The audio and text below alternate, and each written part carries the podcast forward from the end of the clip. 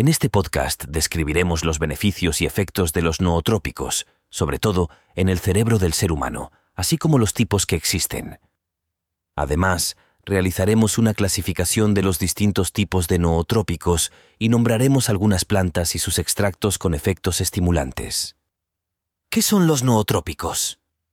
Actualmente, el ser humano está cada vez más interesado en mejorar sus capacidades físicas y mentales y sobrepasar sus límites. One. ¿Cómo podemos alcanzar nuestras metas mediante el uso de fármacos? Existen una serie de drogas conocidas como nootrópicos capaces de aumentar nuestra capacidad neuronal. Es decir, estos fármacos son capaces de potenciar algunas funciones y capacidades mentales humanas. Aunque bien es cierto que a día de hoy se están utilizando los nootrópicos en estudiantes para aumentar la memoria y evitar el estrés, suelen emplearse sobre todo como medicamentos para tratar desórdenes neuropsíquicos como una aplicación terapéutica alternativa.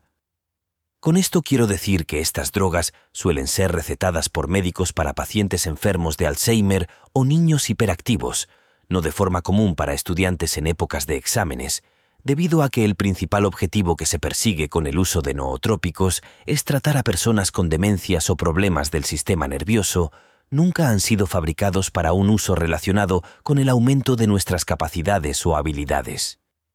Características comunes de los nootrópicos.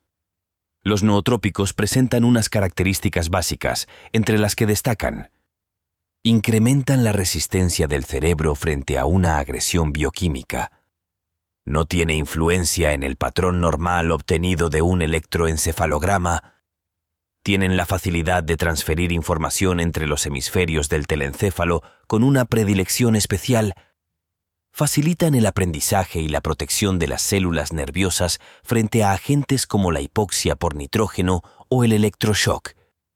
Mínimos efectos secundarios como sedante, estimulante, dependencia, adicción, etc. La población anciana suele tener una buena tolerancia ante estos productos. Cabe destacar los nootrópicos no suelen ocasionar casos directos reticulares ni límbicos, en comparación con otros fármacos que inciden en el sistema nervioso central.